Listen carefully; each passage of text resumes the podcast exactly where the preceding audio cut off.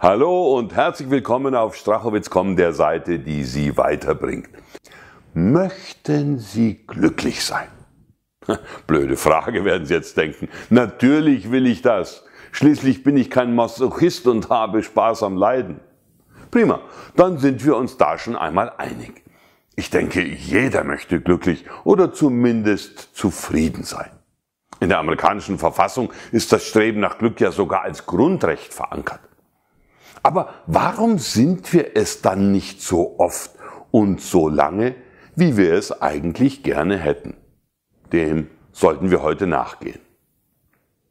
Ein Grund könnte sein, dass wir unser Glück ständig an Zustände, Erlebnisse, Erfahrungen oder an Dinge koppeln, die wir in der Zukunft haben werden.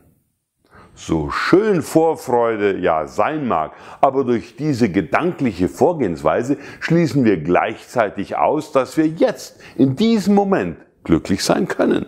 Wir vertagen unser Glück auf später. Sollte das gar zu einer grundsätzlichen Denkgewohnheit von uns werden, verhindern wir dauerhaft unser Glück.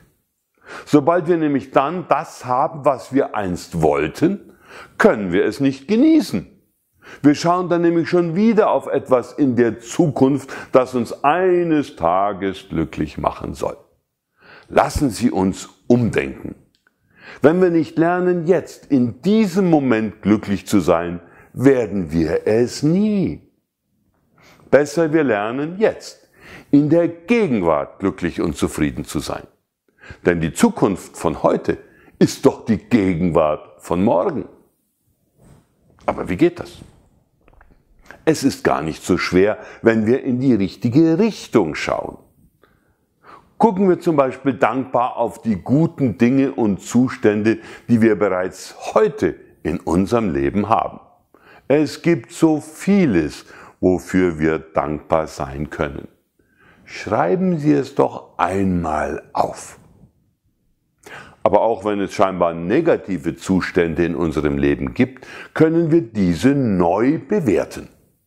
Nichts ist ausschließlich schlecht. Das sogenannte Negative ist immer nur eine Seite der Medaille. Erlauben wir uns eine neue Betrachtungsweise. Nehmen wir eine neue Perspektive ein. Dann gelingt uns auch eine neue Bewertung. Suchen wir beispielsweise nach dem Guten im Schlechten und stellen uns dazu ein paar Fragen. Was kann ich aus dieser Situation lernen? Was bedeutet das, was ich gerade erlebe, für andere? Wie kann es anderen helfen? Wer selber nie in kritischen Situationen war, kann anderen bei der Lösung ihrer Probleme kaum helfen wird sie vielleicht noch nicht einmal verstehen.